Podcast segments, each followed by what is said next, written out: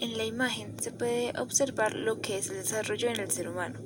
El cerebro puede asociarse a la idea intuitiva del desarrollo, ya que hay un cambio estructural y funcional relacionándose igualmente a las semillas, por lo que, aunque sea la misma semilla, pueden salir diferentes frutas. La contingencia se ve en las pocas probabilidades de que será al final.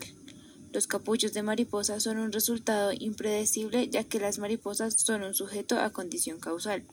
Es aleatorio ya que no se puede diseñar intencionalmente, sino que se da por selección natural. Asimismo, las mariposas representan aquellos factores externos como lo sociocultural, que pueden influir en ese desarrollo causal pero individual del ser humano. Todas las personas tienen un desarrollo dinámico diferente porque somos seres individuales y las consecuencias dependen de las contingencias históricas de cada individuo.